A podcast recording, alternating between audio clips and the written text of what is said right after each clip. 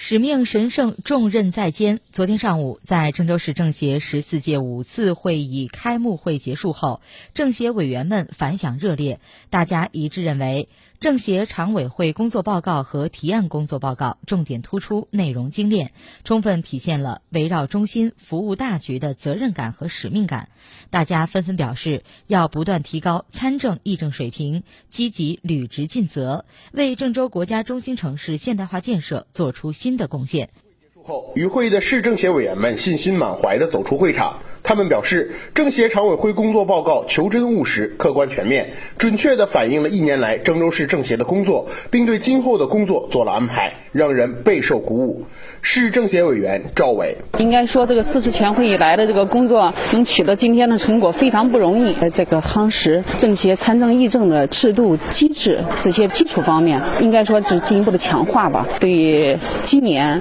包括。明年工作的展望要更加有信心。